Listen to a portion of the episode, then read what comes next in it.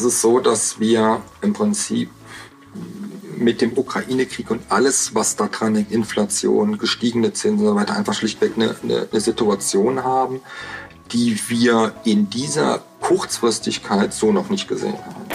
Es wird zu wenig neu gebaut. Ja? Äh, Inflation, Immobilien sind immer noch Inflationsschutz. Wir haben explodierende Mieten ja, die einfach auch damit eine gewisse Rendite äh, quasi sicherstellen. Und in diesem gesamten Kontext äh, würde ich persönlich nicht auf fallende Immobilienpreise setzen.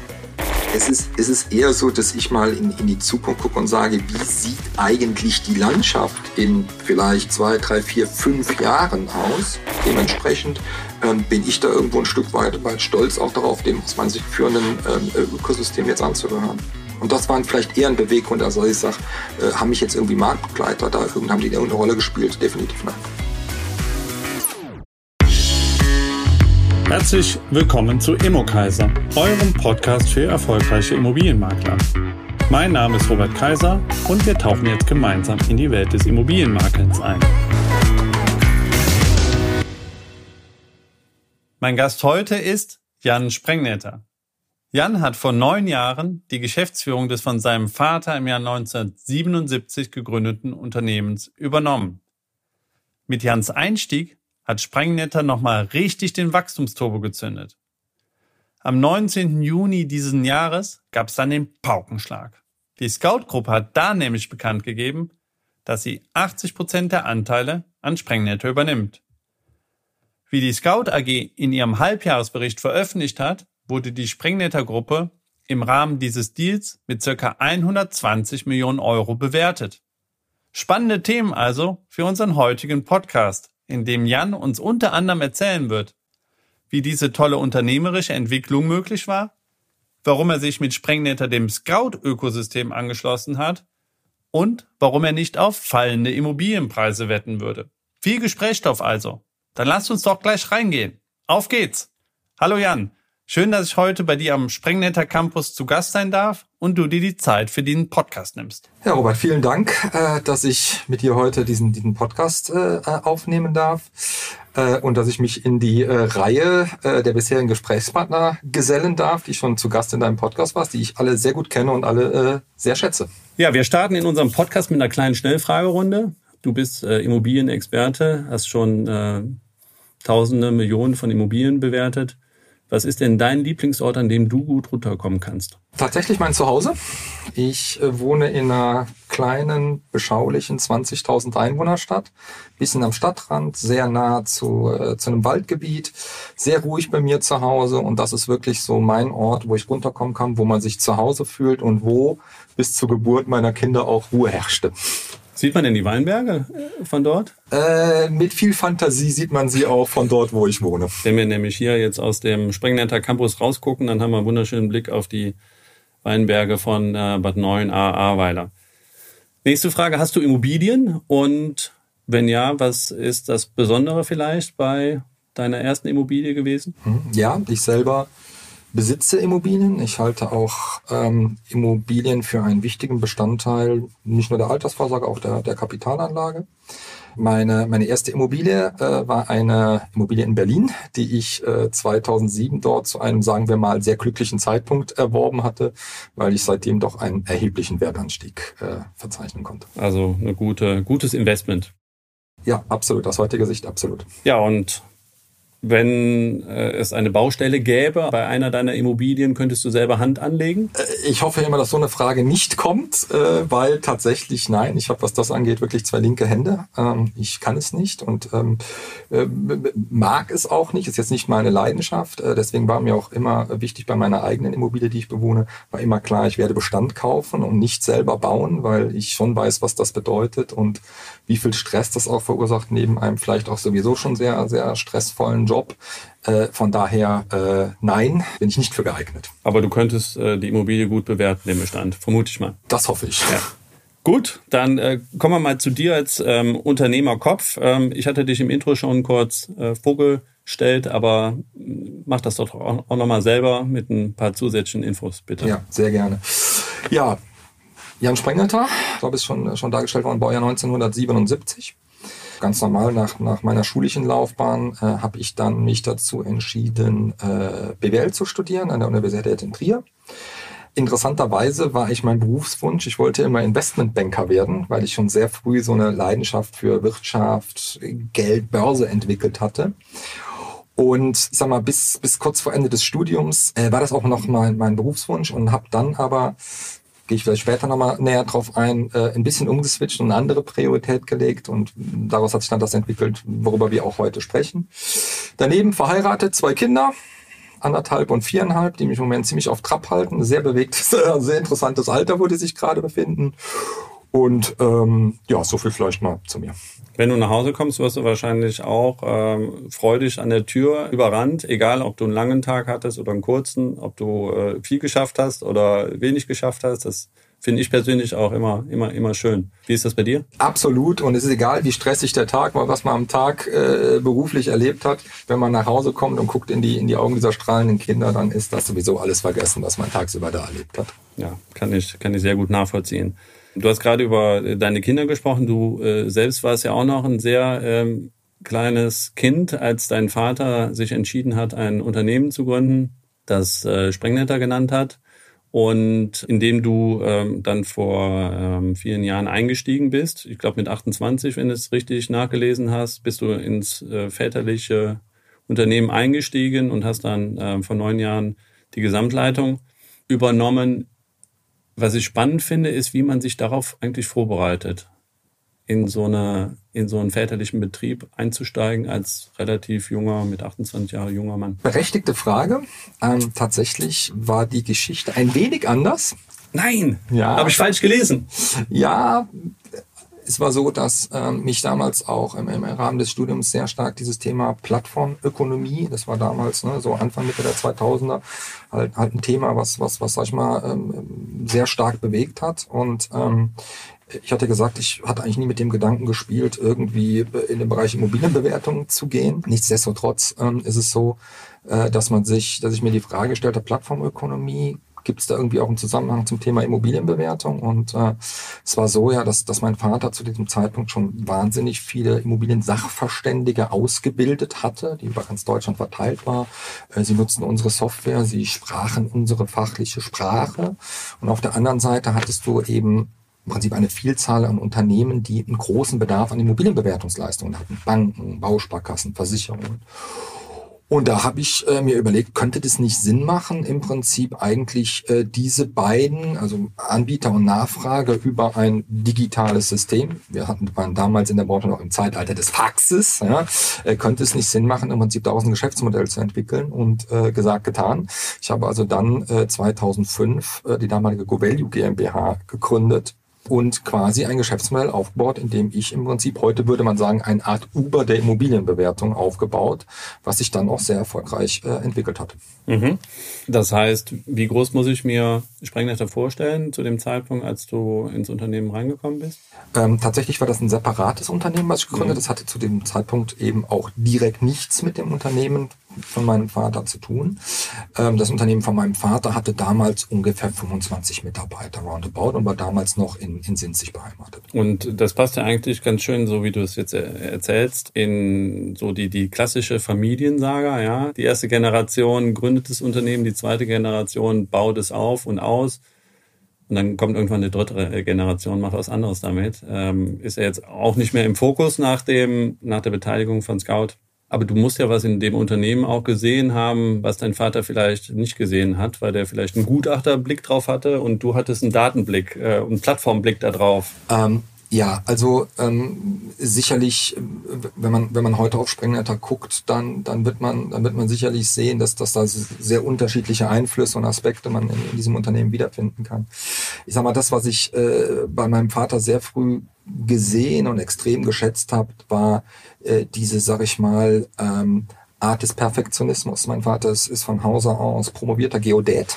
Äh, das heißt also Vermessungstechniker. Das heißt, da wird noch auf dem Millimeterpapier gearbeitet. Das hat ihn sehr geprägt. Ähm, also er ist immer der Mann, da muss immer alles zu 100 Prozent stimmen. Und äh, was mich als Kind, was ich da mitgenommen hat und mich wirklich beeindruckt hat, ist, mein Vater hat immer wahnsinnig viel gearbeitet, eigentlich bis heute noch, obwohl er schon im Rentenalter ist. aber wie er verkörpert hat, glaubhaft verkörpert hat, dass er dies gerne tut. Und äh, dass es ein Privileg ist, einem äh, Job nachzugehen, einer Arbeit nachzugehen, die man gerne tut. Und das hat mich als Kind total fasziniert. Ja, also bei uns war Arbeit und Leistung immer sehr positiv belegt. Das findet man nicht überall. Und das hat, das hat mich schon extrem geprägt. Ansonsten, ich hatte gerade gesagt, mein Vater von Hause aus Geodät, ähm, ich von Hause aus äh, Betriebswirt, BWLer. Da, wir unterscheiden uns da schon extrem. Ja, also äh, bei meinem Vater ihm diese Detailverliebtheit, äh, diese, diese Passion, alles im Detail zu perfektionieren. Und ich vielleicht derjenige eher, der ein bisschen so diesen Skalierungsgedanken äh, äh, mit sich trägt. Da sind wir schon sehr unterschiedlich. Ähm, aber es war natürlich extrem spannend, so im Nachhinein genau diese beiden Welten in der Unternehmensgruppe dann zu vereinen. Und ich glaube, das war auch mit ein ähm, ein Grundstein einfach für den Erfolg, den wir heute sehen. Mhm. Wie reagiert dein Vater jetzt sozusagen, wenn er jetzt blickt auf, äh, auf die Firma, die du jetzt heute äh, aufgebaut hast? Äh, du hast eben von 25 Mitarbeitern gesprochen, die ihr zu deinem Einstieg wart. Jetzt sind es, glaube ich, wenn ich es richtig gelesen habe, ein gutes Zehnfache, so Knapp. roundabout, ja. Okay. Ähm, das ist ja, ist ja auch eine tolle Wachstumsstory, die sich daraus äh, dann entwickelt hat. Wie, wie blickt er da jetzt drauf? Ah, ich glaube, dass er, dass er da schon sehr stolz ist. Ähm, es ist natürlich auch so, es haben sich natürlich auch die Märkte sehr gut entwickelt. Das Thema Bewertung hat immer mehr an Bedeutung gewonnen. Wir haben Technologien, kamen auf den Markt, die natürlich auch für die Immobilienbewertung extrem interessant ist. Und ähm, ich glaube, was wir daraus gemacht haben, und ohne den Kern Immobilienbewertung jemals zu verlieren, das darf man ja auch nicht vergessen. Also ich sage ja immer, wenn ich Springnetter vorstelle, wir machen äh, im Prinzip äh, nur Immobilienbewertung, aber auf dem Feld wirklich das dann auch in epischer Breite. Ich glaube, das ist schon extrem spannend. Ob er das jemals erwartet hätte, weiß ich nicht, aber ich glaube, wenn er da heute drauf guckt, macht ihn das schon sehr stolz. Ja, weil er ja letztendlich die Saat ähm, gesät hat. Ja. Apropos Saatsäen, ähm, Startups ist für dich ja äh, durchaus auch ein Thema wo du ähm, selber privat auch, äh, auch investierst. Ähm, wenn ich es richtig gelesen habe, vermietet.de warst du unter anderem dran beteiligt bis zum Exit an, äh, an Scout. Äh, dann äh, gibt es noch weitere Beteiligungen, äh, Fair.ai zum Beispiel. In was investierst du als Privatmann äh, Jan Sprengnetter, worauf schaust du, wenn du auf Geschäftsmodelle und Gründer schaust? Richtig, äh, ich habe eine große Leidenschaft für das Thema Startups. Ich war, ich Ihnen dargelegt habe, ja selber mal Gründer. Und es gibt so äh, im Prinzip einige Kriterien, auf die ich, die ich gucke. Zum einen, und ähm, ich glaube, das darf man auch als Startup-Investor oder Business Angel nicht unterschätzen, ich muss den Markt verstehen, in dem sich das Startup bewegt, und ich muss wirklich das Produkt und das Geschäftsmodell verstehen. Weil teilweise komplexe Welt, wir haben teilweise wirklich sehr komplexe Geschäftsmodelle. Das heißt, ich muss es wirklich verstehen. Ich muss darin eine, eine, eine Chance sehen, eine Zukunft sehen. Ich muss an das Team glauben. Ähm, es muss ein spannendes Team sein, aus, aus Erfahrung heraus, aber auch von der Persönlichkeit her. Und was mir immer wichtig war, ich habe durchaus schon einen Schwerpunkt in PropTechs gelegt, also in, in immobiliennahe Geschäftsmodelle, weil ich immer den Anspruch hatte, selber auch einen positiven Beitrag leisten zu können, um entsprechend äh, dieses, diese Startups zu fördern. Und ähm, ganz allgemein glaube ich, dass ähm, Startup-Investitionen auch einen hohen, hohen gesellschaftlichen Wert haben. Ja, absolut. Ja. Also wichtiger Arbeitgeber und Digitalisierer, Erneuerer, Modernisierer. Genau, viele Innovationen kommen aus, aus Startups. Und ähm, von daher, wie gesagt, war mir das, war mir das immer ein, ein, ein Anliegen. Und ich habe jetzt heute ja, weit über zehn Startup-Beteiligungen und wie das halt im Leben immer so ist bei Startups, das ist am Ende eine Form von Risikokapital. Manche laufen gut, manche laufen sehr gut. Und manche äh, gar nicht. Oder so.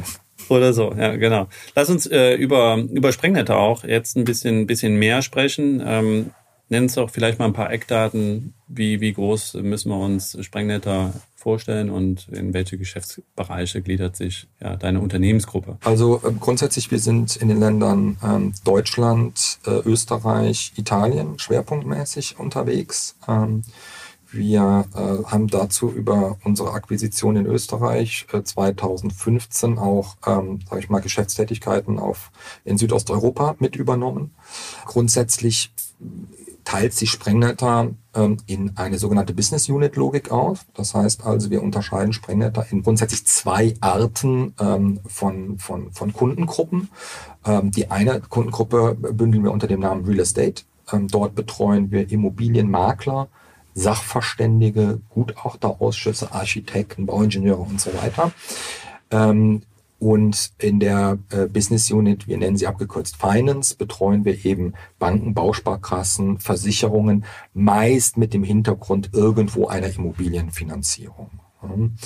Ähm, wir haben ähm, daneben noch äh, eben äh, schon seit seit zehn Jahren sind wir im Bereich der KI-Bewertung unterwegs, ähm, die im Prinzip so ein Stück weit wir intern ein bisschen wie eine eigene Business Unit führen, weil sie doch am Ende eigentlich ähm, interessante Produkte äh, für beide äh, Zielgruppen anbieten kann. Ähm, wir haben, du hast gerade eben gesagt, wir haben gut 200 Mitarbeiter äh, sind äh, hier in, in Deutschland an den Standorten äh, Bad Neuenahr, unser Hauptstandort, wo, du, wo wir uns heute hier befinden, äh, haben daneben noch einen, einen Standort in Berlin. Ähm, in Österreich sind wir äh, im Süden der Republik, in, in Kärnten, in der, in der Stadt Feldkirchen und haben äh, in Italien Standort in Turin. Äh, in Turin haben wir uns mehrheitlich an einem Unternehmen für Immobilienbewertungsdaten und Software äh, 2021 beteiligt. Mhm. Umsatz äh, liegen wir bei ungefähr 30 Millionen Euro und ja, Mitarbeiterzahl um die 200. Und das Ganze auch profitabel, wenn ich es richtig gelesen habe, im äh, Scout äh, ähm, habt ihr so ungefähr eine, eine Marge zwischen ja um die 15 Prozent, ähm, die dabei äh, rumkommen. Muss jetzt nicht kommentieren, aber ähm, das ist das, was ich jetzt aus dem aus dem Scout-Bericht rausgelesen habe. Ihr seid ja ein reines B2B-Unternehmen, das heißt, ihr habt nur Geschäftskunden. Und du hast eben gesagt, Immobilienbewertung ist euer, euer Kernthema. Äh, das kann jetzt die, die einfache Bewertung in ein paar Datenpunkten sein, aber ihr bewertet auch Atomkraftwerke oder äh, Flughäfen, habe ich mal gehört, äh, die etwas längere Bauzeiten haben. Und ähm, von daher ist das ein breites Spektrum, aber ihr macht das natürlich nicht allein. Ihr habt Marktbegleiter, Hettenbach, Ongeo, Price Hubble. Ähm, was ist der Unterschied? Wie unterscheidet ihr euch von euren Marktbegleitern? Also ähm, rede natürlich nicht so viel über Marktbegleiter, sondern fokussiere lieber, lieber auf uns. Aber was unterscheidet uns oder, oder was, was, was zeichnet uns aus? Ich meine, im Endeffekt ähm, ist es so, ähm, dass wir natürlich irgendwo aus dieser Fachlichkeit der Immobilienbewertung kommen. Wir machen das seit 40 Jahren. Wir gestalten wirklich die Immobilienbewertung mit. Wir verstehen die Theorie, kennen und können die Theorie relativ gut in die Praxis übersetzen. Ja.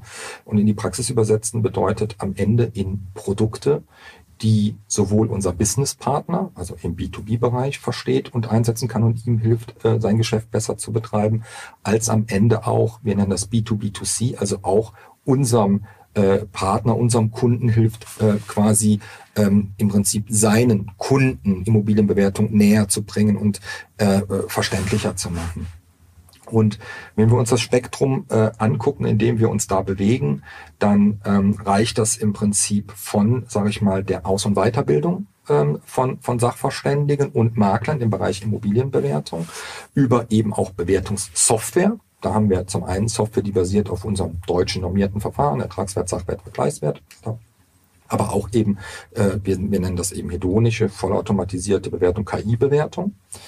Ähm, wir haben darüber hinaus natürlich, was immer wieder unterschätzt wird, die Daten, die diesen Bewertungen zugrunde liegt, der Bewertungssoftware zugrunde liegt. Äh, die erheben wir seit vielen Jahren.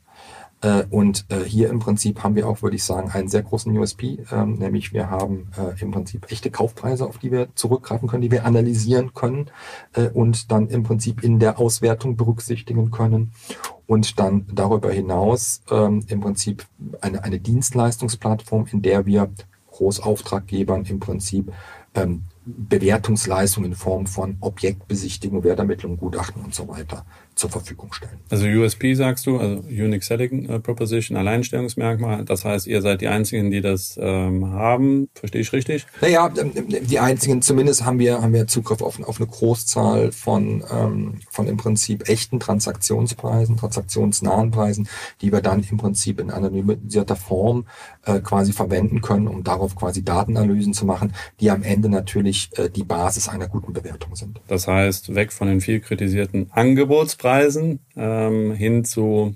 transaktionsnahen oder Transaktionspreisen, ähm, die natürlich dann bei einer Immobilienbewertung näher an der Wahrheit sind. Genau, also ähm, wir haben natürlich, sag ich mal, stehen mir nur Angebotsdaten zur Verfügung, habe ich halt eben im Prinzip gewisse Herausforderungen, äh, wenn ich damit im Prinzip den Marktwert ableiten möchte. Ja, weil äh, auf der einen Seite weiß ich nicht, ist das Objekt zu dem angebotenen Preis am Ende wirklich äh, verkauft worden und ist es überhaupt verkauft worden? Ja, und das, äh, sage ich mal, sind natürlich Herausforderungen, mit denen ich umgehen muss, wenn ich eben, sage ich mal, meine Bewertung ausschließlich auf Angebotsdaten eben basiert ableite.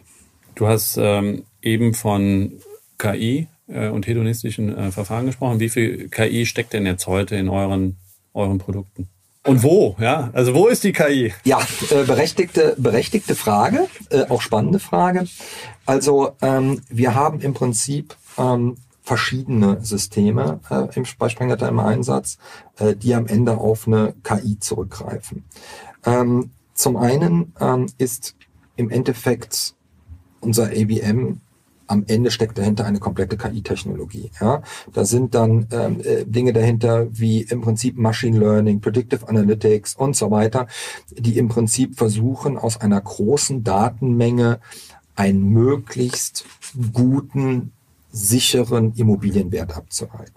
Aber das geht bei uns weit darüber hinaus. Also äh, wenn wir überlegen an das Thema Bilderkennung. Wir nutzen Bilderkennung bei uns, äh, um beispielsweise aus Bildern Baujahre zu erkennen, äh, Ausstattungsstandards, Gebäudestandards zu erkennen, überhaupt erstmal zu erkennen, von was für einem Objekttyp sprechen wir überhaupt, weil oftmals fehlen uns diese Informationen ähm, bei verschiedenen Anwendungsfällen.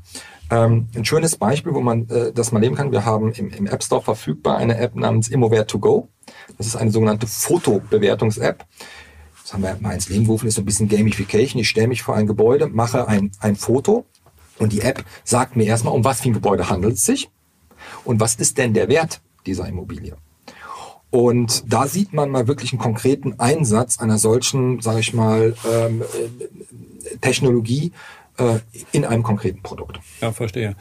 Also gerade das Thema Bilderkennung wird ja auch etwas sein, was äh, vielleicht, wenn man das Ganze jetzt auch äh, weiterspinnt, zukünftig noch eine größere Relevanz äh, bekommt, ähm, um eben aus, aus den Bilddaten auch Ausstattungsmerkmale rauszulesen, äh, Sanierungsbedarf vielleicht auch äh, zu erkennen, bisschen auch daraus abzuleiten, wie dann möglicherweise auch Sanierungsaufwendungen äh, einzuschätzen sind. Ne? Also ist das auch eine, eine Richtung, in die ihr äh, weiterdenkt? Das ist, sage ich mal, natürlich ein, ein, Thema, was im Moment ein sehr großes Momentum hat, ein Thema, was, was, was viele gerade bewegt, ist das Thema, was du ansprichst, Thema ESG und, und Sanierung von, von, von Objekten. Ähm, wir haben das Problem, dass wir Klimaziele haben auf der einen Seite äh, und auf der anderen Seite äh, tun wir zu wenig, um die zu erreichen. Es wird zu wenig neu gebaut, äh, also müssen wir irgendwie an den Bestand ran. Und da ist es so, dass wir im Moment auch durch die, durch die politische Situation, durch die Gesetzgebung sehr viel Unsicherheit im Markt haben äh, und insgesamt dieses Thema Sanierung sehr, sehr intransparent ist. Das heißt also, äh, wie viel Energie kann ich eigentlich einsparen, wenn ich saniere? Wie viel Kosten kann ich einsparen? Was kostet es mich? Wie wird es gefördert? Wie ist eigentlich die Auswirkung auf den Immobilienwert? Macht das eigentlich grundsätzlich wirtschaftlich Sinn, ja oder nein? Und äh, wir haben hier äh, in dem Bereich ein, ein, zum einen einen Modernisierungsrechner ähm, quasi entwickelt, um hier wirklich einfach für alle Beteiligten eine Transparenz zu schaffen für dieses Thema energetische Sanierung von Bestandsobjekten, ja, um sich überhaupt erstmal an dieses Thema ranzunähern, um überhaupt erstmal einen ersten Eindruck zu bekommen, was bedeutet es eigentlich, eine Immobilie von H nach D zu bekommen? Was, wie viel spare ich eigentlich wirklich ein? CO2 und Kosten und was kostet mich eigentlich eine solche Maßnahme und was sind eigentlich die effizienten Maßnahmen? Saniere ich besser das Dach oder tausche ich besser die Heizung aus? Und in welcher Reihenfolge? Und in welcher Reihenfolge? Und natürlich die Frage noch, wie fällt sich das mit Fördermitteln? Mit welchen Fördermitteln, Zuschüssen kann ich entsprechend rechnen? Und, wie es gerade meine Tochter, wichtige Frage, was macht das eigentlich mit dem Wert meiner Immobilie? Absolut. Ne? Und also diese Transparenz zu schaffen, das ist ja dann auch irgendwo der, der Job der Immobilienmakler in Kombination mit Energieberatern und möglicherweise weiteren Dienstleistern. Wenn der Verkäufer äh, versteht, wie hoch der Aufwand ist, dann hat er vielleicht auch äh, bessere, äh, eine höhere Bereitschaft dazu, beim Preis dem Käufer ein bisschen zu, entgegenzukommen. Und der Käufer verliert auch vielleicht Unsicherheit darüber, äh, was denn ihn an Kosten nach, der, nach dem Erwerb der Immobilie noch erwarten. Absolut. Und ich glaube auch, dass sich, dass sich auch heute ein Immobilienmakler mit diesem Thema einfach schlichtweg auseinandersetzen muss, ja, weil es einfach die Frage des Käufers ist. Der hat die Unsicherheit, ja, und ähm, er weiß nicht, was kommt denn da nach dem Kauf der Immobilie auf mich zu? Muss ich sanieren? Wenn ja, was sollte ich sanieren? Und ähm, wir müssen mal ein bisschen aufpassen. Ich glaube, der, der Immobilienmakler ähm, muss nicht ein Energieberater werden. Das sollte er auch nicht. Aber ich glaube, er muss schon die Gesamtsystematik verstehen und irgendwo auch äh, den potenziellen Käufer an die Hand nehmen, Käufer und Verkäufer an die Hand nehmen und einfach irgendwo ein bisschen Leitplanken setzen, ja, in welche Richtung so ein Thema sich entwickeln kann und sollte. Ja, absolut. Ich finde auch spannend den Datenschatz, den du eben äh, angesprochen hast. Ähm, wie viele Immobilien habt ihr denn schon so bewertet? Bei, bei Sprengnetter. Kannst du uns da vielleicht einen Einblick geben? Ja, wir, um, einfach um mal eine erste Zahl zu nennen, wir machen im Jahr ungefähr 32 Millionen sage ich mal, Bewertungsabrufe. Dahinter liegen dann Bewertungen, um, um Mietpreis zu schätzen, um Kaufpreis zu schätzen und so weiter. Ähm, das ist schon eine sehr beeindruckende Zahl. Wenn wir jetzt mal gucken, wie viel eindeutig Objekt dahinter liegen, dann reden wir bei Sprengnetter von ungefähr 10 Millionen Objekten, die Größenordnung. Pro Jahr? Oder? Die wir insgesamt bis heute bewertet haben und das mal in Relation zu setzen zu mh, hm, ungefähr knapp 20 Millionen wohnwirtschaftlichen Immobilien, liegen wir da bei roundabout 50 Prozent. Sprengnetter kennt also jede zweite Immobilie. Wenn du das so ausdrücken möchtest. Seid ihr dann damit Marktführer? Also ich würde sagen, ähm, ich weiß es nicht. Ich vermute in der Kombination aus äh, Bewertungen äh, im Bereich der normierten Verfahren plus die, die KI-Bewertung, also wir nennen das dann AVM, Automated Valuation Model, würde ich vermuten wahrscheinlich ja. Und diese Datenmengen haben ja auch möglicherweise äh, eine große Anziehungskraft auf äh, deinen neuen Mehrheitsgesellschafter, die Scout-Gruppe, ähm, ausgeübt, um bei, bei Sprengnetter einzusteigen. Aber ich möchte jetzt auch gar nicht über Scout sprechen und Motive mit dir spekulieren. Äh, was hat dich denn dazu bewogen, Scout als Mehrheitsgesellschafter sozusagen reinzulassen, zuzulassen, an Bord zu holen? Also vielleicht mal vorweg, wir, unsere beiden Unternehmen, also Sprengnetter und Scout, äh, wir kennen uns seit vielen Jahren. Wir arbeiten auch schon seit vielen Jahren äh, vertrauensvoll äh, und sehr eng zusammen. Und ähm, da hat sich schon gezeigt, dass wir ähm, einen sehr klaren und gemeinsamen Blick auf Märkte haben, auch auf Entwicklung von Märkten. Und ähm, wir haben, glaube ich, auch gemeinsam festgestellt, wie wichtig das Thema Immobiliendaten, Immobilienbewertung im Rahmen eines gesamten Transaktionsprozesses ist. Und dieser Transaktionsprozess ist schon ein ein sehr weitreichender Prozess. Ne? Also ich meine, sag mal, von, von der ersten Ansprache des Eigentümers bis nachher zur Finanzierung. Also es, ne, es geht nicht nur um, um die reine Transaktion selbst, sondern auch was damit zu tun hat. Und das, da haben wir schon sehr ein gemeinsam gutes Verständnis für entwickelt. Und ähm, ich sag mal so, dann ähm, ist es natürlich auch so, dass es für Sprengnetter sehr spannend sein kann, sich einem solchen Ökosystem anzuschließen, einfach um auch in einem solchen Ökosystem einfach nochmal einen, einen weiteren Wachstumsschritt zu machen. Und ähm, ja, in der Summe muss man sagen, war das eine Entscheidung, die nicht leicht gefallen ist. Das kann man sich, glaube ich, vorstellen äh, mit der Historie, die wir haben. Aber äh, trotzdem am Ende etwas war, was mich irgendwo nochmal inspiriert hat und gesagt hat, also da erkenne ich schon für uns einen Mehrwert, für uns als, als Springnetter-Unternehmen auch. Ähm, und deswegen, ähm, sage ich mal, hat man dann nach der Diskussion, bin ich dann zu dem Schluss gekommen, dass ich gesagt habe, das, das macht einfach Sinn und wir sind dann diesen Schritt gegangen. Ich hatte eben schon mal ähm Hausnummern äh, genannt, die ich aus äh, Scouts äh, Halbjahresbericht ähm, abgeleitet habe. Ähm, demnach ist Sprengnetter so ungefähr mit äh, 120 Millionen Euro bewertet worden. 100 Prozent der Anteile ähm, musst du jetzt auch gar nicht äh, kommentieren. Ähm, diejenigen, die es nachlesen wollen, können es ja äh, im, im Halbjahresbericht von Scout nachlesen. Aber jetzt mal unabhängig von der von der Zahl, muss das doch etwas sein, wenn man sowas Wertvolles schafft, ähm, was einen auch ähm, ja, stolz macht, oder? Ich werde das sehr viel gefragt, was macht das jetzt mit dir und so weiter. Und ähm, es ist natürlich so, ähm, klar, auf der einen Seite macht es einen stolz, auf der anderen Seite ist man auch demütig. Und was man, glaube ich, auch nicht vergessen darf, ist, man hat natürlich Geld gegen Unternehmen getauscht. Und das ist schon eine Situation, die sehr lange braucht, sich damit auseinanderzusetzen. Das ist keine Entscheidung, die man über Nacht trifft. Weil ich mache das Ganze, wie gesagt, jetzt auch seit knapp 20 Jahren. Und ähm, natürlich auch, wenn ich sage, ich habe mich sehr bewusst für ein Unternehmen wie Scout entschieden und das ist ein tolles Unternehmen, am Ende des Tages ist es nicht mehr mein Unternehmen und das ist schon auch eine ähm, emotionale, ähm, sage ich mal, Entscheidung, eine hochemotionale Entscheidung, äh, die einfach auch seine Zeit braucht. Und das ist auch etwas, ähm, die Zeit habe ich mir genommen, das war auch richtig. Und das ist auch etwas, was ich im Prinzip eigentlich jedem, der in einer ähnlichen Situation ist, auch empfehlen würde, sich dafür die entsprechende Zeit zu nehmen. Ja? Weil nur wenn ich mir in dieser Entscheidung klar bin, dann kann ich eben auch positiv in die Zukunft schauen und jetzt eben mit dem neuen äh, Eigentümer die, die Zukunft gemeinsam gestalten. Ja? Und ähm, das ist im Prinzip vielleicht das, was ich da an der Stelle jedem raten würde. Inwieweit ähm, hat auch eine Rolle gespielt, dass jetzt auch Marktbegleiter äh, große Finanzierungsrunden äh, gefahren haben und dass insgesamt in dem Markt gerade viel investiert wird.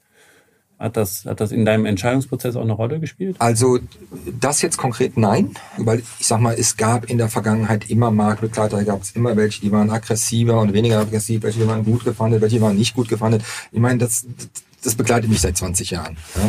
Da, da, passt dann auch der Begriff Marktbegleiter. Es ist, es ist eher so, dass ich mal in, in die Zukunft gucke und sage, wie sieht eigentlich die Landschaft in vielleicht zwei, drei, vier, fünf Jahren aus? Und äh, da, glaube ich, ist es für mich schon sehr spannend zu sagen, ich schließe mich dem aus meiner Sicht führenden Ökosystem äh, für Immobilien Immobilien slash Immobilientransaktionen an. Das ist schon etwas, was ich spannend finde, weil ich persönlich mir schon vorstellen könnte, dass wir eine Art Konsolidierung am Markt sehen werden mit vielleicht am Ende zwei bis drei großen Ökosystemen, die eben schon versuchen für ihre Beteiligten, ne, ob das jetzt Gutachter, Makler, Baufinanzierer und so weiter sind, schon versuchen innerhalb dieses Ökosystems eine sehr stringente äh, und, und optimierte, sage ich mal, Prozesskette anzubieten. Das kann ich mir schon sehr gut vorstellen und dementsprechend ähm, bin ich da irgendwo ein Stück weit, weit stolz auch darauf, dem aus meiner Sicht führenden ähm, Ökosystem jetzt anzugehören. Und das waren vielleicht eher ein Beweggrund, also ich sage, äh, haben mich jetzt irgendwie Marktbegleiter da, haben die irgendeine Rolle gespielt? Definitiv nein.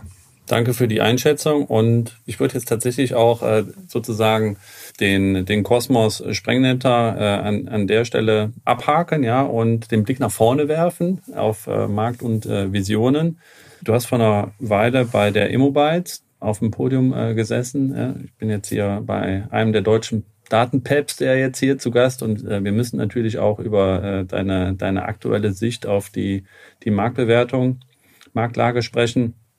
Und äh, du hast da was sehr Interessantes gesagt. Ähm, du sagtest nämlich auf den Immobiles vor wenigen Wochen, dass du basierend auf historischen Daten erwarten würdest, dass sich innerhalb von 18 bis 24 Monaten nach Krisenbeginn, und den Krisenbeginn hast du, glaube ich, auf August 2022 datiert, äh, ein neues Gleichgewicht rausbildet. Und ähm, hast gesagt, auf fallende Immobilienpreise würde ich nicht wetten. Das war ein schönes Statement, wo auf jeden Fall der Effekt erzielt wurde, dass alle die Lauscher ähm, aufgerichtet hatten. Kannst du uns hierzu nochmal kurz abholen, was da äh, bei dir im Kopf los war? Es ist so, dass wir im Prinzip mit dem Ukraine-Krieg und alles, was da dran liegt, Inflation, gestiegene Zinsen und so weiter, einfach schlichtweg eine, eine, eine Situation haben, die wir in dieser Kurzfristigkeit so noch nicht gesehen haben. Ähm, was wir aber allerdings hatten, wir hatten natürlich schon am, am, deutschen Immobilienmarkt immer mal Situationen mit sogenannten externen Schocks oder, oder externen Ereignissen. Und ähm, die Herausforderung, äh, die, die sich der Marktteilnehmer hier stellen müssen, ist im Prinzip, wir haben auf der einen Seite im Prinzip Eigentümer und Verkäufer, die im Prinzip noch in der alten Welt verankert sind und immer noch die Preise auch in der, aus der alten Welt kannten. Und wir haben auf der anderen Seite äh, Käufer, die auch eine neue Situation vorfinden, nämlich wir haben gestiegene Zinsen und dementsprechend kann ich mir eventuell auch nicht mehr so viel Immobilie leisten. Ja, was man ja dann sagen würde, okay, irgendwo müsste das ja für, für fallende Immobilienpreise sorgen grundsätzlich. Ähm, und ähm, wir haben hier so ein bisschen die Situation, dass, wenn ich sage ein Gleichgewicht, dass wir einfach Zeit brauchen, bis beide, nämlich Verkäufer und Käufer, einfach diese neue Realität ein Stück weit akzeptieren ja, und sich damit zurechtfinden. Und das braucht einfach Zeit. Und deswegen sage ich, wenn wir da so zurückblicken, sind das, immer, sind das eigentlich so diese Zeiträume von 12 bis 24 Monaten. Wenn ich sage, ein neues Gleichgewicht einstellen, und dann kommen wir zu meinem zweiten Statement, sage ich, dieses Gleichgewicht wird nicht auf einem grundsätzlich niedrigen Immobilienpreisniveau stattfinden, ähm, sondern ähm, was wir sehen ist, wir werden eine größere Differenzierung bei Immobilienpreisen sehen. Was wir jetzt schon sehen, ist der Unterschied saniert, unsaniert. Ja, wir, äh, sag ich mal, gucken ja im Prinzip seit, seit, seit vielen Jahren auf den Immobilienmarkt, äh, was die Preisentwicklungen angeht.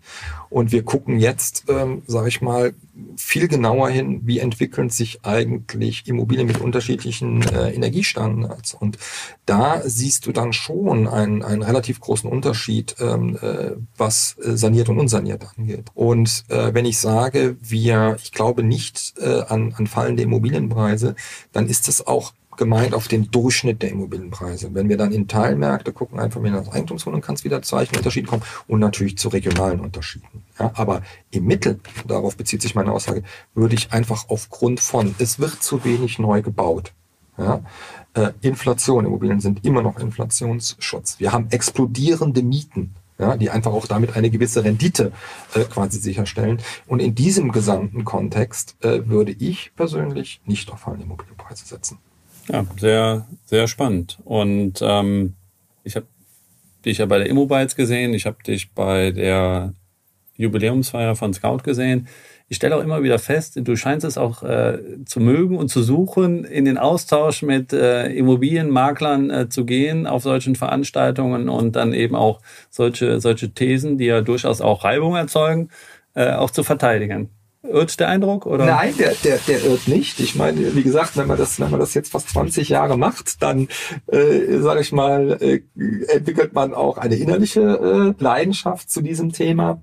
Und es, äh, es gibt ja nichts Schöneres, als sich äh, mit, mit Branchenkollegen über, über solche Themen auszutauschen und auch durchaus kontrovers zu diskutieren.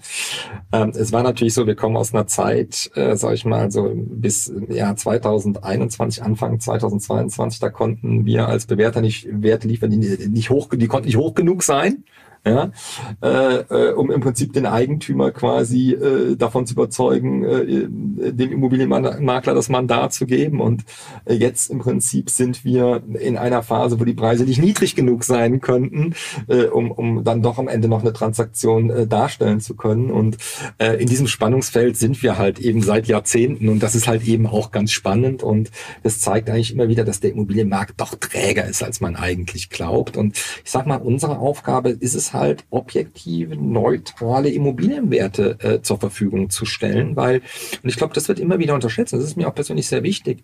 Ähm, wir haben jetzt im Falle des, des Immobilienmaklers, der hat eine sehr wichtige Aufgabe, ja, weil wir reden hier immer noch von einem sehr, sehr wertvollen Gut und meistens auch dem, dem, dem, sag ich mal, dem, dem höchsten Asset oder dem größten Wert, den, den ein, ein, ein Mensch besitzt, nämlich der Immobilie. Und mit dem sollte sehr sorgfältig umgegangen werden. Und dementsprechend ist es mir auch wichtig, dass wir eben auch dann im Prinzip eine, eine Wertfindung, eine Kaufpreisfindung, eine Angebotspreisfindung auf einer fundierten Wertermittlung finden. Und das ist mir persönlich wichtig und ein Anliegen. Mhm. Jetzt, äh, ich bekomme das manchmal mit, äh, dann gibt's ein Update. Äh, jetzt sind ähm, die Bewertungsdaten aktualisiert worden. Ja, äh, wie muss ich mir das vorstellen? Also wie schnell kann kann so eine KI und so ein Machine Learning Modell auf sich so auf so einen Trendbuch eigentlich reagieren? Also das muss ja auch für für die für die KI irgendwie eine Herausforderung sein. Ist das jetzt ähm, ist ja ist ja eine komplett neue Marktsituation. Genau. Also ähm, unser Vorteil ist sicherlich, dass wir einfach über eine trotz auch jetzt äh, in, in einer Phase mit zurückgehenden Anzahl an Transaktionen immer noch genug Transaktionspreise haben, ähm, so dass wir im Prinzip auch sehr kurz getaktete Auswertezyklen äh, äh, machen können und äh, wir beispielsweise haben jetzt eben genau im Rahmen dieser doch sich sehr stark verändernden Marktsituation äh, von, von quartalsweise auf monatlich umgestellt, ja, einfach um da äh, im Prinzip die Veränderungen zeitnäher abbilden zu können. Ja. Die Voraussetzung dafür ist natürlich, dass ich eben auch eine ausreichende Anzahl an Transaktionspreisen haben muss, damit ich eben auch dann eine aussagekräftige und statistisch sichere eben Ableitung hin äh, oder gewährleisten kann. Ja, ja, verstanden. Das heißt aber auch natürlich, dass ihr erheblich in eure Infrastruktur nochmal ähm, wahrscheinlich investiert habt, äh, um eben auch solche äh, Update-Zyklen viel kürzer zu takten, so wie du es gerade beschrieben hast. Oder, oder täuscht der Eindruck? Ja, also diese Investitionen in, im Prinzip in diese in die Technologien und so weiter, äh, das machen wir permanent. Ja, ähm, hier ist es eine Frage aus, aus Technologie, aber natürlich auch entsprechend an Manpower und so weiter, das dann auch sicherzustellen. Und man muss fairerweise auch dazu sagen, ich meine, wir, wir, wir kommen aus im Prinzip aus einer Zeit, da konnte ich die, die Uhr nachstellen, da hatte ich dann jedes Quartal meine zwei Prozent als Beispiel. Wachstum, ob das jetzt 1,9 oder 2 waren, das hat jetzt auch, war nicht so maßgeblich. Jetzt sind wir in einem neuen Zeitalter, wo tatsächlich diese Bewegungen, gerade wenn wir in äh, Quartal 3 und Quartal 4 letzten Jahres gucken, mit deutlichen Rückgängen, ja, wo dann eben kürzere Auswertungszyklen einfach auch Sinn machen. Ja, verstanden. Lass uns nochmal über, äh, über, über die Zukunft dann auch mit Scout äh, sprechen. Ähm, und zwar äh, habe ich mich natürlich auch gefragt, ähm, was macht Scout äh, mit, mit, mit Sprengnetter? Wo ist, die, wo ist die Logik? Du hast es eben auch angerissen, ne? gemeinsames, sehr gemeinsame Historie und ähm, die Immobilienbewertung spielt natürlich auch eine zentrale Rolle in der gesamten Immobilientransaktion. Ich habe mir dann ähm, mal die, die, die, Mühe gemacht und ähm, international ein bisschen recherchiert. Bin da zum, zum Beispiel auf Australien äh, aufmerksam geworden, wo das Pendant zu ImmoScout Rea Group heißt und das Pendant zu Sprengnetter PropTrack. Und ähm, die haben äh, eben sich auch vor einigen Jahren, äh, hat die Rea Group sich an PropTrack äh, beteiligt. Und äh, die fahren einen ganz interessanten Ansatz. Äh, darüber berichten sie auch in ihren Investor Relations Slides, ja, dass sie sagen, ähm, dass sie gemeinsam Scoring-Modelle entwickeln. Wie wahrscheinlich ist es zum Beispiel, dass eine Immobilie demnächst gelistet wird? Wie wahrscheinlich ist es, dass eine Immobilie demnächst äh, zum Verkauf steht? Wie wahrscheinlich ist es, dass eine Immobilie demnächst refinanziert wird? Äh, und das Ganze kann man natürlich auch wei weiterspinnen, ne? dass man das dann auch, äh, wie wahrscheinlich ist es, dass äh, demnächst eine Sanierungsmaßnahme bei dieser Immobilie ansteht. Das löst natürlich, wenn ich das so lese, bei den australischen äh, Marktbegleitern, das löst natürlich viel Fantasie aus, ne? dass man, wenn man diese Modelle entwickeln kann, dass man dann daraus natürlich auch insgesamt die Wertschöpfungskette äh, in der Kombination von Sprengnetter und Scout auch viel besser erschließen kann, ähm, weil man eben diese, diese Daten auswerten kann und daraus Wahrscheinlichkeiten ableiten kann. Ähm, wie, wie bewertest du das ange, angewendet aus Deutschland? Wäre das auch eine Zukunft, die du dir hier in Deutschland vorstellen könntest? Ähm, also vielleicht mal ich glaube, das Unternehmen, was du meinst, in Australien heißt HomeTrack. Kann sein, kann sein. Also werden wir nachliefern, ja, in den Show Notes. Äh, genau. ähm, nee, es ist so, ähm, also Klar, natürlich gibt es eine, gewisse Fantasie, was man da zusammen, zusammen machen kann. Ich glaube, ähm, wir müssen halt verstehen, dass, dass im Prinzip Immobilienbewertung, Immobiliendaten einfach in dem gesamten Transaktionsprozess äh, immer wieder eine, eine große Bedeutung haben, ja, und an verschiedenen, an verschiedenen Punkten. Und ähm, ich glaube, das einfach mal äh, optimal in, eine, in einen tran digitalen Transaktionsprozess und so weiter einzubinden, so äh, dass man da einfach mehr Transparenz hat, macht einfach, einfach grundsätzlich Sinn. Und ich glaube auch, dass viele Phasen Prozessschritte einer Immobilienvermarktung näher zusammenwachsen werden. Also für mich ist es heute immer noch einfach ein großes Fragezeichen, warum die Transaktion Immobilienmakler und die Finanzierung, Baufinanzierungsvermittlerbank, eigentlich immer noch relativ separat laufen. Wobei aus meiner Sicht diese beiden Bereiche deutlich stärker zusammenwachsen könnten. Ne? Und auch sollten, gerade in der aktuellen Marktlage, sehr wichtig. Absolut. Und, und da macht es natürlich durchaus Sinn, auch mit im Prinzip einer einheitlichen Datenbasis, ne, mit, äh, mit einer einheitlichen äh, Sicht auf Bewertung einfach diesen Prozess zu gestalten für alle Beteiligten. Und ich glaube, das ist einfach schon, schon extrem spannend. Ganz abgesehen von den ganzen Themen ESG, wo wir natürlich auch, sag ich mal, sehr früh uns positioniert haben und auch aus meiner Sicht sehr tolle Produkte haben, ähm, die natürlich auch zunehmend an Bedeutung gewinnen, ja, in diesem gesamten Prozess der Immobilientransaktion. Und ich glaube, da werden wir in der Zukunft noch, noch tolle Sachen sehen, die wir da gemeinsam auf die Beine stellen. Okay, also ich habe auf jeden Fall Lust auf mehr bekommen, ja. Also da, da liegt sicherlich auch viel Fantasie, keine Frage. Ähm, Fantasie ähm, gab es auch in, in Scopperty. Ähm, das äh, ist ähm, eine Beteiligung gewesen, muss man glaube ich sagen, die an der ihr euch mit Sprengnetter beteiligt habt. Äh, Vorbild ist äh, das US-Unternehmen Zillow. Ja, Im Prinzip ganz platt erklärt, äh, Google Maps gepaart mit Bewertungsdaten, ja, wo man sehr gut grafisch aufbereitet bei der Familie und Freunden und Verwandten und Nachbarschaft mal schauen konnte äh, auf, auf der Karte, was ähm, so eine erste Bewertungsindikation möglicherweise sein könnte. Ihr habt das Unternehmen, wenn ich es richtig gelesen habe, ähm, dann äh, übernommen, ja, äh, oder integriert in, in Sprengnetter oder ja, äh, erzähl du doch mal ein bisschen was äh, zu Scopperty. Ich finde das einfach so ein spannender Ansatz. Äh, äh, würde gerne mehr zu erfahren. Tatsächlich genau. Also der, das, das Vorbild war quasi das ähm, US-Immobilienportal Zillow mit seinem Produkt Zestimate, wo es darum geht, kartenbasiert im Prinzip wesentliche Informationen zu der Immobilie, Preis, Preisentwicklung, historische Verkaufspreise etc. Äh, für jedermann zur Verfügung zu stellen. Das hat mich extrem fasziniert, diese hohe Transparenz. Und äh, ich hatte mich immer gefragt, kriegt man sowas eigentlich auch in Deutschland hin? Und ähm, mir war klar, dass es in Deutschland einfach ein vor allem zwei wesentliche Faktoren gibt, die das erschweren, ein solches Geschäftsmodell umzusetzen oder ein solches Produkt äh, quasi ähm, äh, zu, zu bauen. Das ist zum einen äh, das Thema Datenschutz, was in Deutschland sehr hoch gehangen wird, äh, und äh, zum zweiten natürlich die Heterogenität von Immobilien, wie es auch einfach erschwert, dort äh, im Prinzip, sage ich mal, treffsichere äh, Immobilienwerte auf Basis von wenigen Informationen, die zur Verfügung stellen, abzuleiten. Äh, am Ende sind viele Werte, ne, Stichwort Datenschutz, äh, Stichwort Datenintransparenz in Deutschland, sind viele dieser Basisfaktoren schlichtweg plausibel geschätzt worden. Mhm.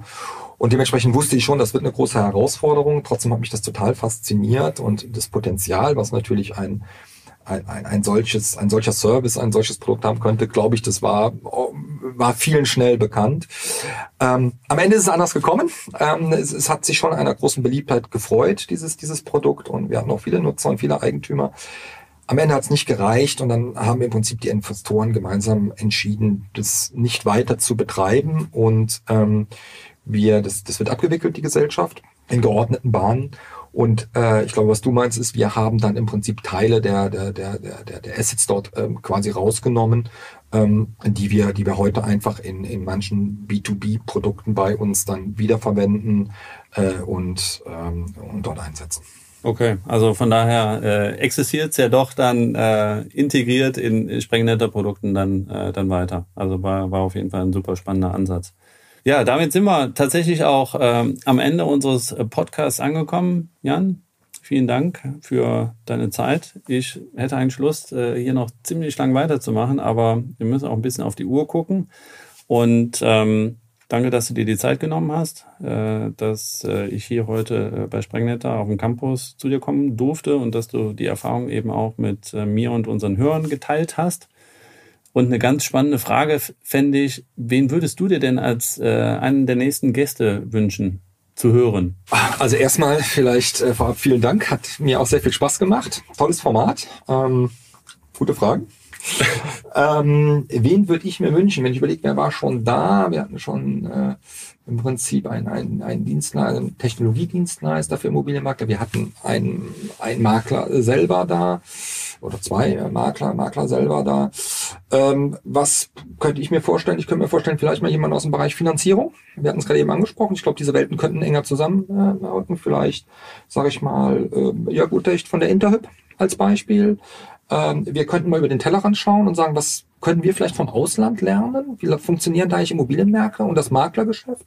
Da denke ich an Marc Stielke, äh, lange bei Scout gewesen, mhm. äh, jetzt bei Idealista und damit natürlich auch einen sehr, sehr internationalen Blick. Ist da, glaube ich, im Aufsichtsrat? Äh, im, im, im, Im Board. Im Board ja. Ähm, und ähm, von daher, das könnte ich mir schon, äh, das wären so, die mir spontan einfallen, wo ich sage, das könnten für, für deine Zuhörer, könnten da, könnten wir da spannende Dinge rausziehen. Ja, super. Vielen Dank. Könntest du mir auch ein Intro machen? Selbstverständlich. Ah, super.